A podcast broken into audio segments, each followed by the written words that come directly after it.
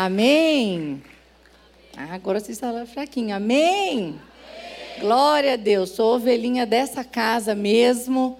Glória a Deus por estarmos aqui juntos e que você seja de fato encorajado por essa palavra, que você seja também cheio e cheia do Espírito Santo que Cristo brilhe dentro da sua casa, que quando as pessoas entrarem na sua casa, elas falam: sinto aqui uma paz diferente. E você tenha muitas e muitas oportunidades de falar que quem reina na sua casa é Cristo, porque nós vivemos para a honra e glória do nome dele. Amém? Estamos aqui então falando toda essa semana sobre conferência da família. E falar de família é falar de nós mesmos. Nós nascemos, nossa origem vem de uma família. Todos estamos ligados a uma família. E a perspectiva que nós trazemos aqui nessa jornada é que nós temos uma família terrena e espiritual. E embora a gente faça essa distinção, para compreender melhor a nossa existência, o nosso sentido de pertencimento, o fato é que nós estamos abrindo os olhos nessa conferência para que você perceba que não existe essa distinção. Não existe. Todos somos famílias benditas de Deus e fomos criados lá no Éden numa geração só. Se hoje você é Silva Oliveira, tardivo, módulo, não sei qual é o sobrenome, é porque nós, inclusive, já somos fruto do projeto de Deus, multiplicai-vos. E nessa multiplicação, adquirimos sobrenomes diferentes, mas todos somos irmãos, somos filhos do mesmo Pai. Amém?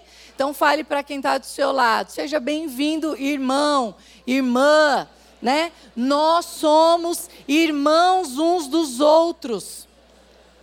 Mas essa família terrena de que nós nascemos biologicamente, fisicamente ou pela adoção, é o primeiro lugar, é o primeiro locus, é o primeiro espaço emocional, afetivo, espiritual, físico do qual pertencemos.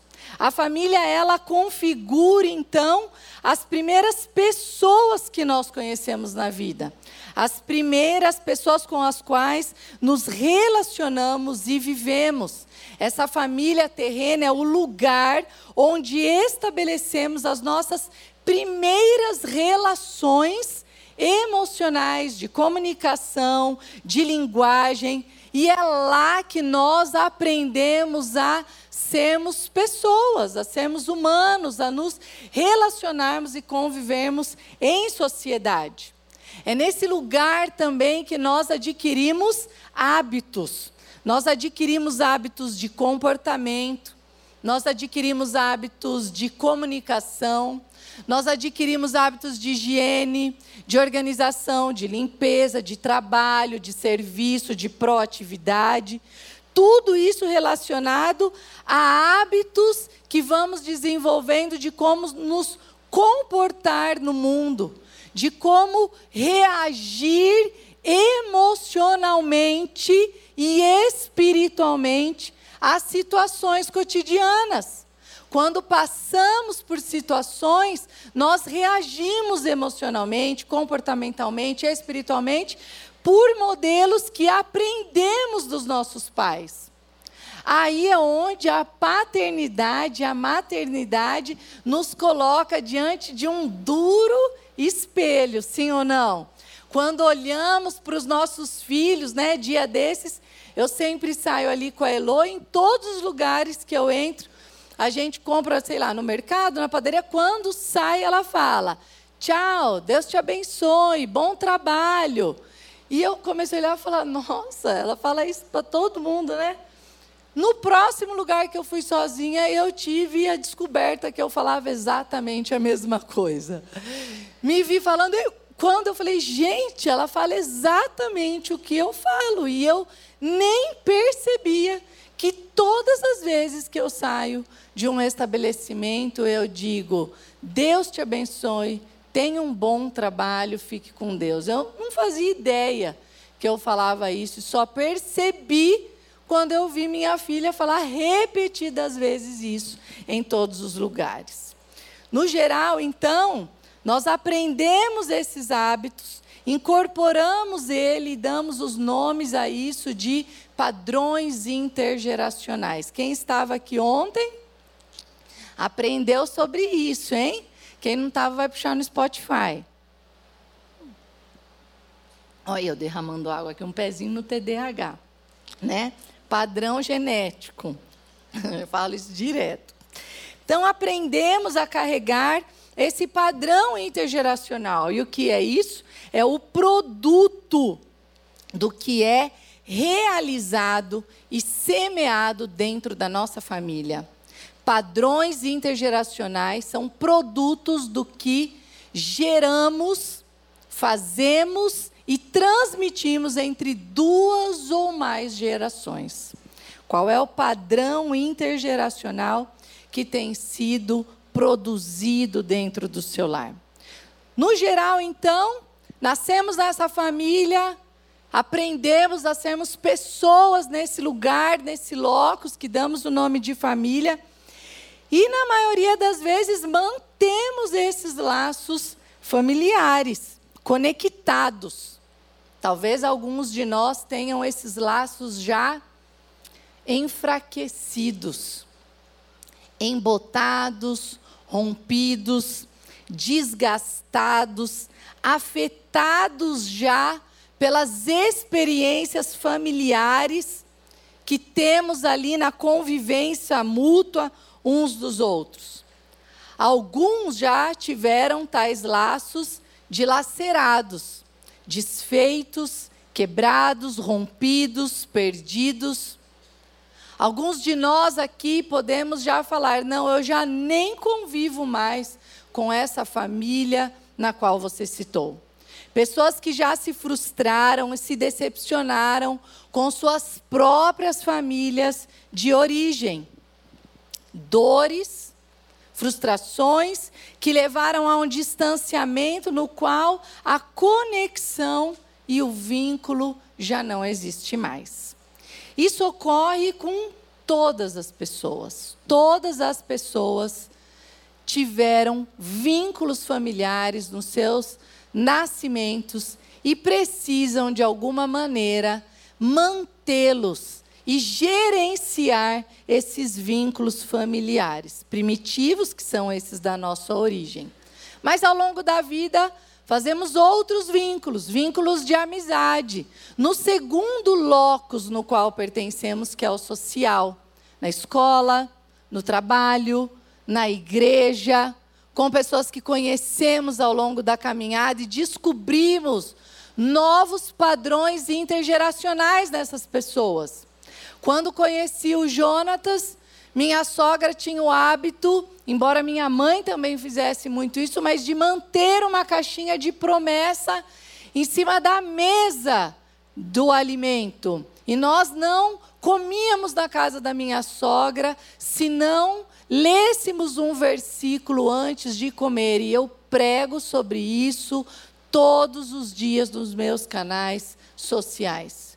Fiz disso um objetivo na minha vida. Quando eu falo sobre implantar a cultura da bênção no lar, tornei isso uma missão na minha vida. E não descansarei enquanto não tiver a certeza de que fiz tudo para levar o evangelho dentro do maior número de casas e famílias do mundo. Esse é o nosso objetivo, esse é o nosso chamado. E, como uma boa ovelhinha, eu frutifico sempre na minha casa. Então, eu venho e trago essas coisas nas conferências de família. Cada vez que eu sou convidada, eu me sinto cobrada a, a fazer algo que vá além de mim mesma ou da minha própria igreja. Quando você leva algo que você compra em alguma conferência, um livro, um material, você tem levado a palavra de Deus, não aquilo que ouviu de nós, mas a palavra. Diga comigo, a palavra. A palavra, ela não voltará vazia. ela produzirá o objetivo no qual ela foi enviada. Essa é uma promessa, é uma verdade, é um princípio, e nós devemos defender e operar dessa maneira nos nossos vínculos familiares primitivos ou secundários onde nós fomos inseridos. Então, convivemos com essas pessoas e criamos novos vínculos, novas amizades, descobrimos novos padrões, aprendemos coisas novas e seria muito bom que escolhêssemos ficar, guardar, perpetuar e praticar apenas os bons padrões intergeracionais e não os nocivos. A família, então, ela se torna o lugar do nosso desejo, do nosso alvo, de nos amarmos, de nos satisfazermos, de vivermos bem, de estarmos num ambiente de paz, de alegria.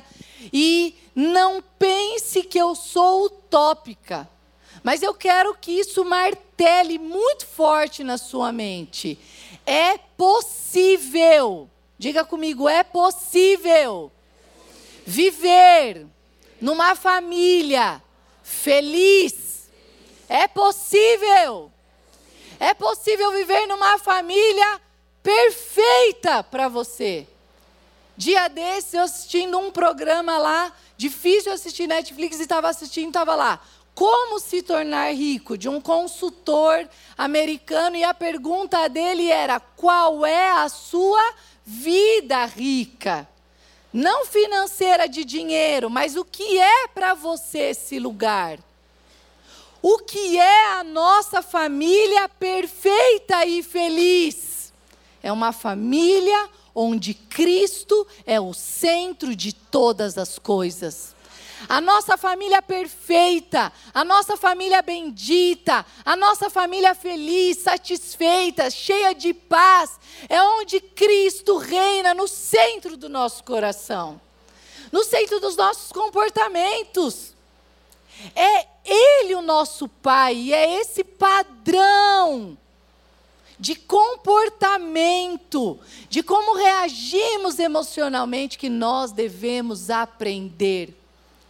Ele é amor, ele é manso, ele nos ensina pelos seus princípios e nós devemos aprender com o nosso Pai. Ainda que as situações familiares sejam desfavoráveis, quando o cônjuge ou os filhos fazem coisas que não gostaríamos. Nós devemos reagir assim. Hoje, nessa jornada da bênção que estamos falando, eu vou falar sobre uma próxima linhagem que vem seguindo essa jornada, que é a de Ruth. Você pode abrir comigo no livro de Ruth agora. E nós vamos caminhar por alguns aprendizados juntos nessa manhã. O livro de Ruth conta exatamente isso. Uma pessoa que passou por alguns traumas, perdeu o marido, Noemi, sua sogra, perdeu o marido, perdeu os dois filhos, e ela perde a conexão e o vínculo marital. E aí Noemi fala: Bem, vou voltar para a terra dos meus pais, já perdi meu marido, meus dois filhos, eu vou voltar então para minha terra. E diz lá no capítulo 1 que quando então ele morre, o seu esposo, Emelec, seus dois filhos, no versículo 6, ela, Noemi soube que em Moabe que o Senhor havia abençoado o seu povo, dando boas colheitas. Então Noemi e suas noras se preparam para deixar Moabe. Lembrando que elas foram morar em Moabe, Noemi, seu esposo e seus filhos, porque havia fome em Belém de Judá. Eles fugiram da fome, moraram em Moabe, onde eles casaram com Ruth órfã. E ela fala: vou, vou voltar para lá. Eu vou voltar para lá e vocês fiquem à vontade. Fiquem aqui com os pais de vocês. Fiquem aqui que eu vou embora. E Ruth fala: de maneira nenhuma. Né? E aquele versículo tão maravilhoso que a gente inclusive usa para os laços mais profundos que nós desejamos que sejam, que é o casamento, que está ali no versículo 16. Não insista comigo para deixar-lhe voltar. Aonde você for, irei. Aonde você viver, lá viverei. Seu povo será o meu povo, seu Deus será o meu Deus. Onde você morrer, ali morrerei e serei sepultada.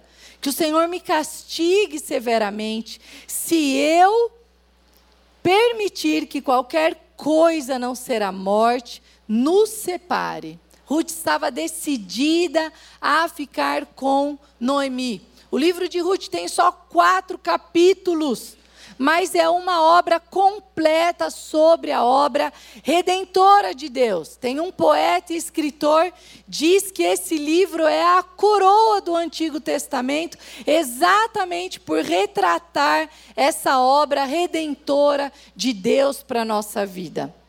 Como temos então estudados esses dias, somos então uma só família, viemos da linhagem de Abraão, e eu quero ler com você Gálatas 3, de 6 a 9, que diz lá dessa linhagem e desse lugar no qual pertencemos.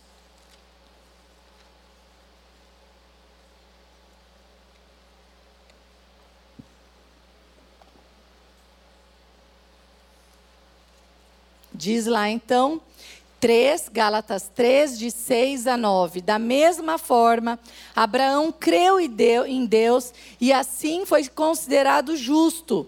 Logo, os verdadeiros filhos de Abraão são aqueles que creem.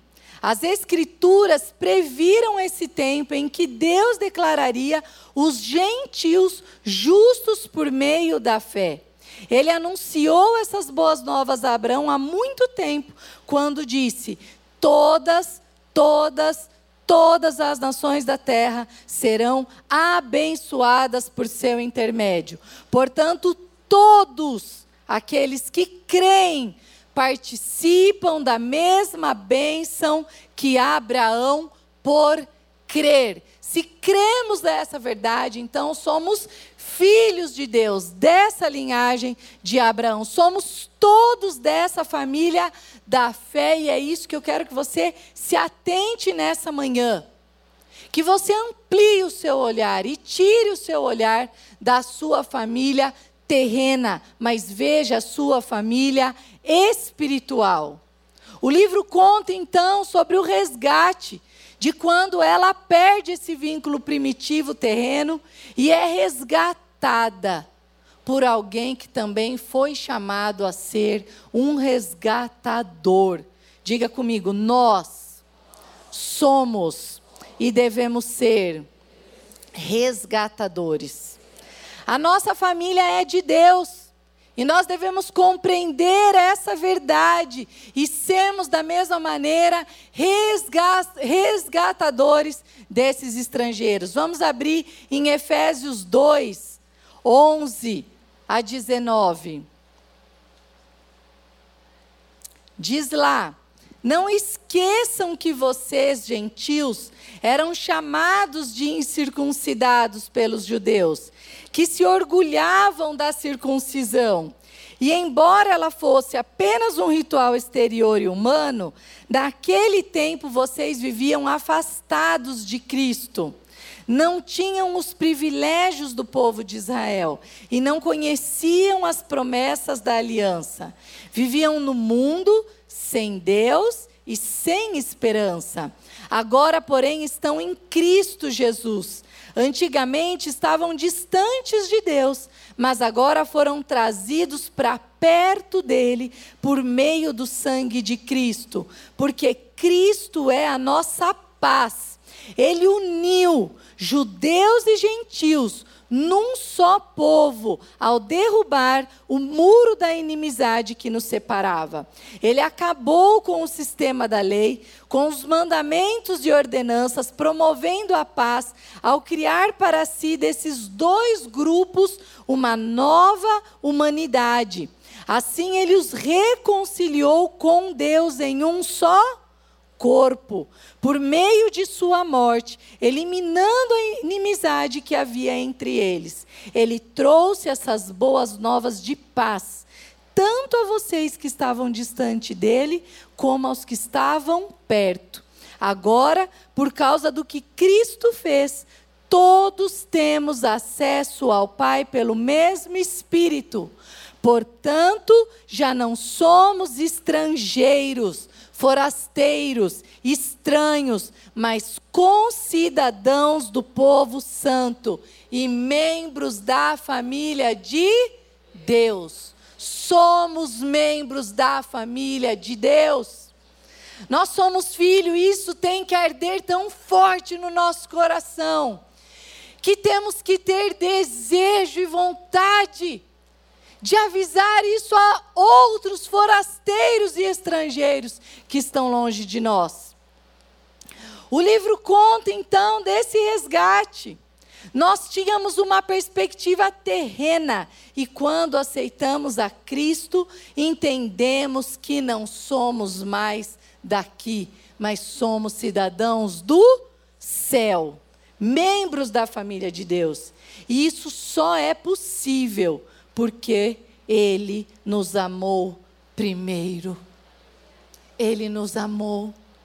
Ele nos desejou, Ele se importou, Ele se aproximou e precisamos compreender isso para que possamos entender um dos nossos padrões intergeracionais divinos. Diga comigo, o meu padrão intergeracional divino é de uma família resgatadora. Amém? A minha família deve ser família para outra família estrangeira. A minha igreja deve ser o locus, o espaço dessas outras famílias estrangeiras. Eu preciso anunciar essa verdade e trazer isso à tona, à luz anunciado, né, por onde eu ando. Somos convictos desse plano redentor. Nós passamos então a pensar como Cristo, agir como Cristo, desejar a salvação de muitos como Ele. Eu não sei o quanto isso arde o seu coração.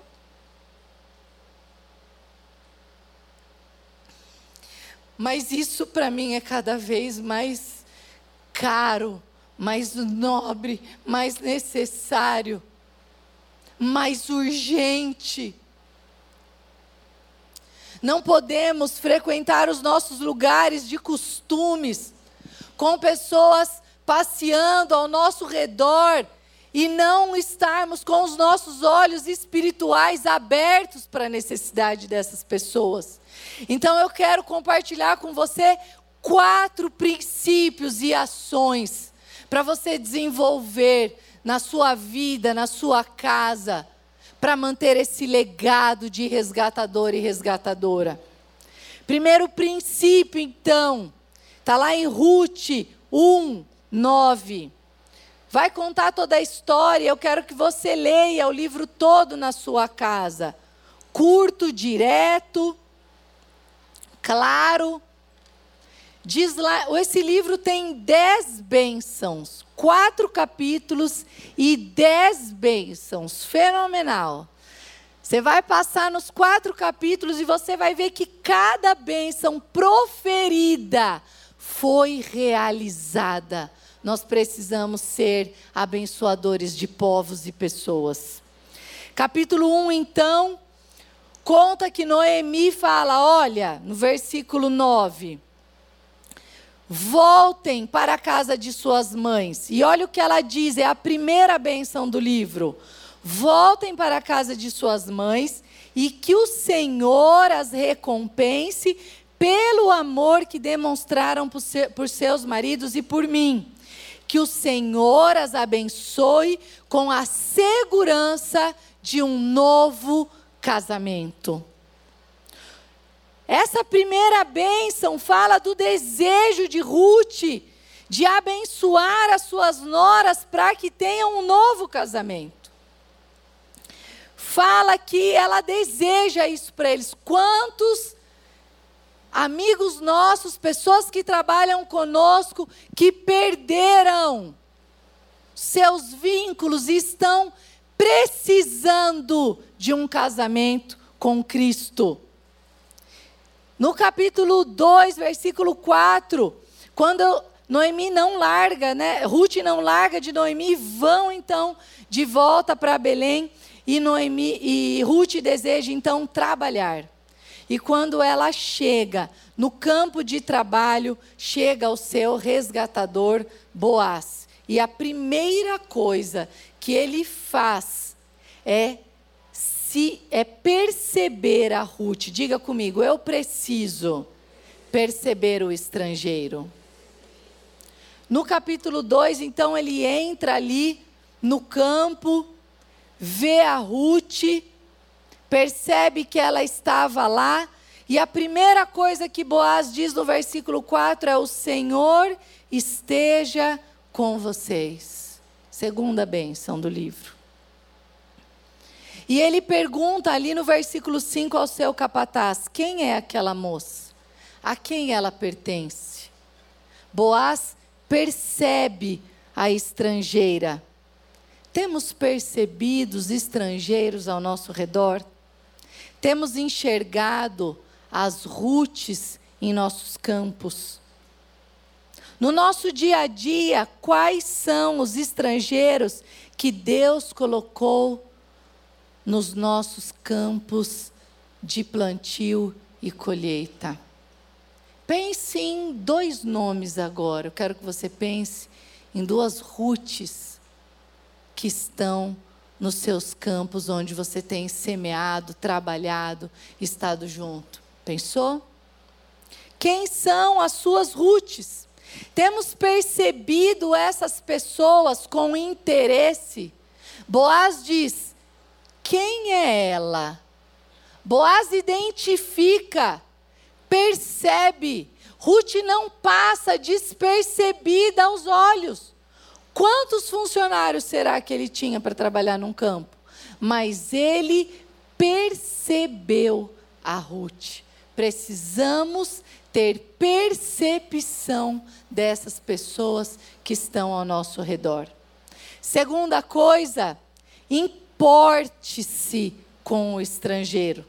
No capítulo 2, de 8 a 9, então, diz lá: Boaz foi até Ruth e disse: Ouça, minha filha, quando for colher espigas, fique conosco. Não vá a nenhum outro campo. Acompanhe as moças que trabalham para mim. Observem que parte do campo elas estão colhendo e vá atrás delas. Avisei aos homens para não a tratarem mal. E quando tiver sede, sirva-se dessa água aqui, da água que os servos tiram do poço. Boaz, ele percebe, a segunda coisa que ele faz, ele se importa. Ele vai até ela e dá uma orientação com função com sentido para aquele momento de vida dela. Boaz não fala assim, ó, tem certeza que você está fazendo isso? Já viu como o mundo ama os campos daqui? Você conhece? Tudo perdido os campos. Já viram o tipo de gente que trabalha nesses campos? Vão te tratar mal, você vai se estrupiar, vai dar tudo errado aí na sua vida se você for por esses caminhos aí. Cuidado. Boaz não ameaçou Ruth. Boaz não ficou falando do inferno que é a vida fora dos seus campos.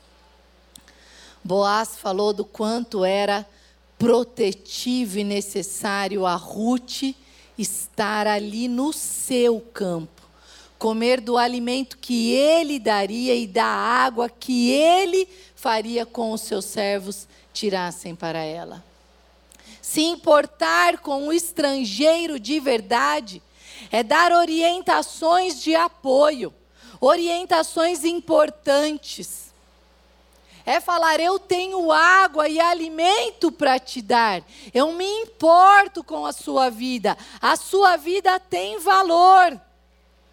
Veja o que diz ali no versículo 10, 11, 12. Então Ruth se constrangeu, porque aquilo não era esperado. Geralmente, elas eram o quê? Maltratadas, exclu excluídas. Como muitas vezes nós vemos isso no meio do povo de Deus. A exclusão, o julgamento, a indiferença. E embora o mundo seja um lugar onde abunda o pecado, nós estamos numa família e numa igreja onde superabunda a graça de Deus, amém? E precisamos amar essas pessoas. Precisamos mostrar a elas que temos alimento, provisão e que a vida deles importa, a despeito de como se vestem, de como se comportam, de como vivem, de como pintam seus cabelos, de como agem. Nós nos importamos com eles. Diz lá então, ela responde: O que fiz eu para merecer tamanha bondade? Eu sou apenas uma estrangeira. E ele fala: Eu sei. Mas também eu sei de tudo que você fez por sua sogra, desde a morte do seu marido. Ouvi falar de como deixou seu pai, sua mãe, sua terra, para viver aqui no meio de estrangeiros. E ele abençoa ela. Quarta bênção do livro que o Senhor, o Deus de Israel, sob cujas águas você veio se refugiar, a recompense ricamente pelo que você faz. Nesse contexto, Ruth tinha um princípio de fidelidade. Mas nós precisamos conhecer a vida daqueles que convivem conosco, para poder ofertar a eles o que de fato eles têm necessitado. Nós reconhecemos o valor e apresentamos a Deus dessa maneira. Terceiro ponto, então, como uma família resgatadora que somos, é cuide do estrangeiro, alimente o estrangeiro, dê nutrimento ao estrangeiro. Vamos ler o que diz no versículo então 14. Na hora da refeição, Boaz lhe disse: Venha cá, vem cá. Está com fome? Está com sede? Tem necessidade? Sirva-se de comida também pode molhar o pão no vinagre. E Ruth sentou-se junto aos ceifeiros, Boaz lhe deu grãos tostados e ela comeu até ficar satisfeita. E ainda sobrou alimento que ela levou para casa. Aqui eu quero pensar que esse alimento é a palavra de Deus. Temos então alimentado e nutrido os nossos estrangeiros com essa palavra, deixando eles satisfeitos. Temos dado esse tipo de cuidado e alimento para as pessoas que nós percebemos, mas que elas necessitam e precisam da palavra como temos lidado com os estrangeiros e ofertado essa provisão. Nós almoçamos com pessoas, nós tomamos cafezinhos no emprego, nós fazemos jantares na nossa casa, encontro com vizinhos. Alguns se dedicam à arte da mesa posta, outros à arte de serem bons churrasqueiros. Somos diligentes no aprendizado de receitas novas para servir pessoas para um corpo que não é celestial. Temos de fato sido intencionais como Boaz? Quando convidamos essas pessoas, será que pensamos assim hoje? Vou encontrar Fulano Deixa eu pensar no que vou servir a Ele, do que Ele está precisando, Que história ele me contou essa semana? Sobre o que ele falou da sua vida e da sua família? Que pão eu posso ofertar a ele ou a ela? Porque nem só de pão viverá o homem, mas de toda palavra que procede da boca de Deus. Amém? É isso que eu quero que você se encoraje a criar um cardápio espiritual para os estrangeiros que vivem com você. Se você percebeu ele, identificou, teve genuíno interesse por essa pessoa, se interessou, se importou, agora é hora de nutrir, de alimentar. São estratégias intencionais de famílias resgatadoras como nós, como a minha e a sua. Amém? Você pode dizer nessa manhã: Eu sou resgatador? Intencionalidade. E aí ele alimentou, e quando ele alimentou a Ruth, ela percebeu que ela não poderia mais viver sem o seu resgatador. Ela identificou que ele era necessário. Quando percebemos o estrangeiro, nos importamos com ele, fazemos isso nos inclinamos, convidamos para estarem conosco, oferecemos esse cardápio espiritual, listamos versículos que sabemos que essas pessoas precisam para os seus momentos de vida. Ruth não sabia de nada disso quando foi apenas trabalhar. Mas Boaz sabia da sua identidade. E quando ela viu, ela diz no versículo ali 3, ela diz: Você é o meu resgatador. Boaz nem era o parente mais próximo, naquela época teria que casar com o mais próximo. Mas ele vai e ainda negocia isso e se torna o resgatador. Quarto ponto e último para encerrarmos: resgate o estrangeiro. Torne ele a sua família e a família de Cristo. Amém? Quando Boaz viu, ele falou: Não, não é para mim, não. Ruth, querida, não sou eu, é outro parente mais próximo, é para o pastor, é para o líder de célula. Ah, é para aquele evangelista. Ah, é para Cássia, ela é ótima em família lá no Instagram é para você. Os que estão no seu campo são para você, são seu chamado, são sua responsabilidade. Você é família resgatadora de Deus. Amém? Posso ouvir um glória a Deus? Como temos então ensinado os nossos filhos essa verdade? Temos falado para os nossos filhos: não se misture. Ah, é doído, eu sei, tenho dois. Mas, meus irmãos, o medo do mundo não pode roubar e defraudar a nossa identidade. Amém? O medo do mundo não pode romper e defraudar a nossa identidade. Nós somos resgatadores, nós somos família de Deus, nós somos luz do mundo, sal da terra.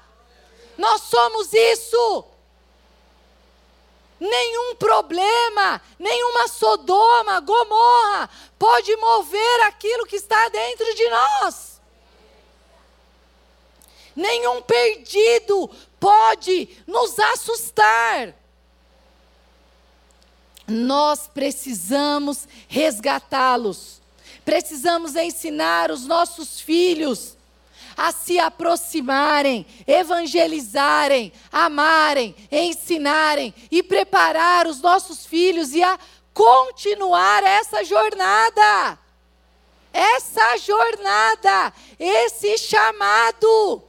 Esse é o nosso lugar. Você vai ler o livro de Ruth. Casou com Boaz, teve Obed, teve Jessé, que teve Davi, Jesus. Ah, se Boaz não tivesse resgatado a Ruth. Está entendendo? Não perca o foco e a vista temporal de Deus. Eu falei sobre isso ontem. Projeto é do Senhor. Talvez a gente prepare, talvez não, a gente vai preparar os nossos filhos para resgatarem outras pessoas que nós nem conhecemos. Não podemos ser indiferentes, desprezá-los. Quantos falam coisas ou fazem coisas que na verdade só tornam o reino de Deus desnecessário? Precisamos ter mais temor. Precisamos entender o nosso papel. Essa jornada é uma jornada que Cristo nos chamou para resgatarmos e eles só vão entrar na família de Cristo se conhecerem essa verdade através de nós.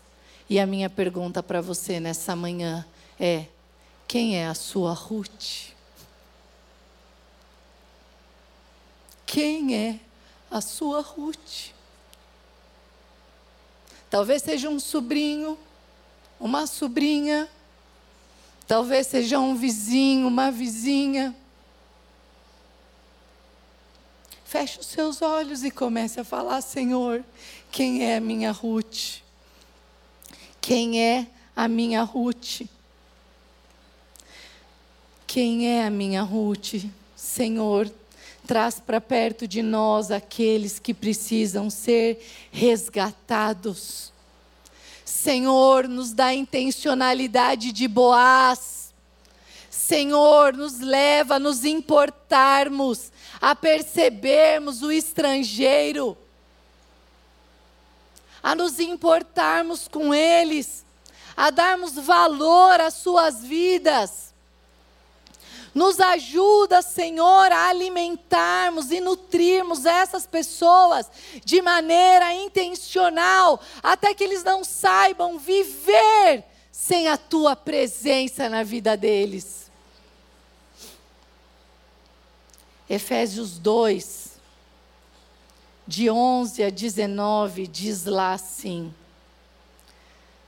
Não esqueçam que vocês, gentios, eram chamados de incircuncidados pelos judeus, que se orgulhavam da circuncisão.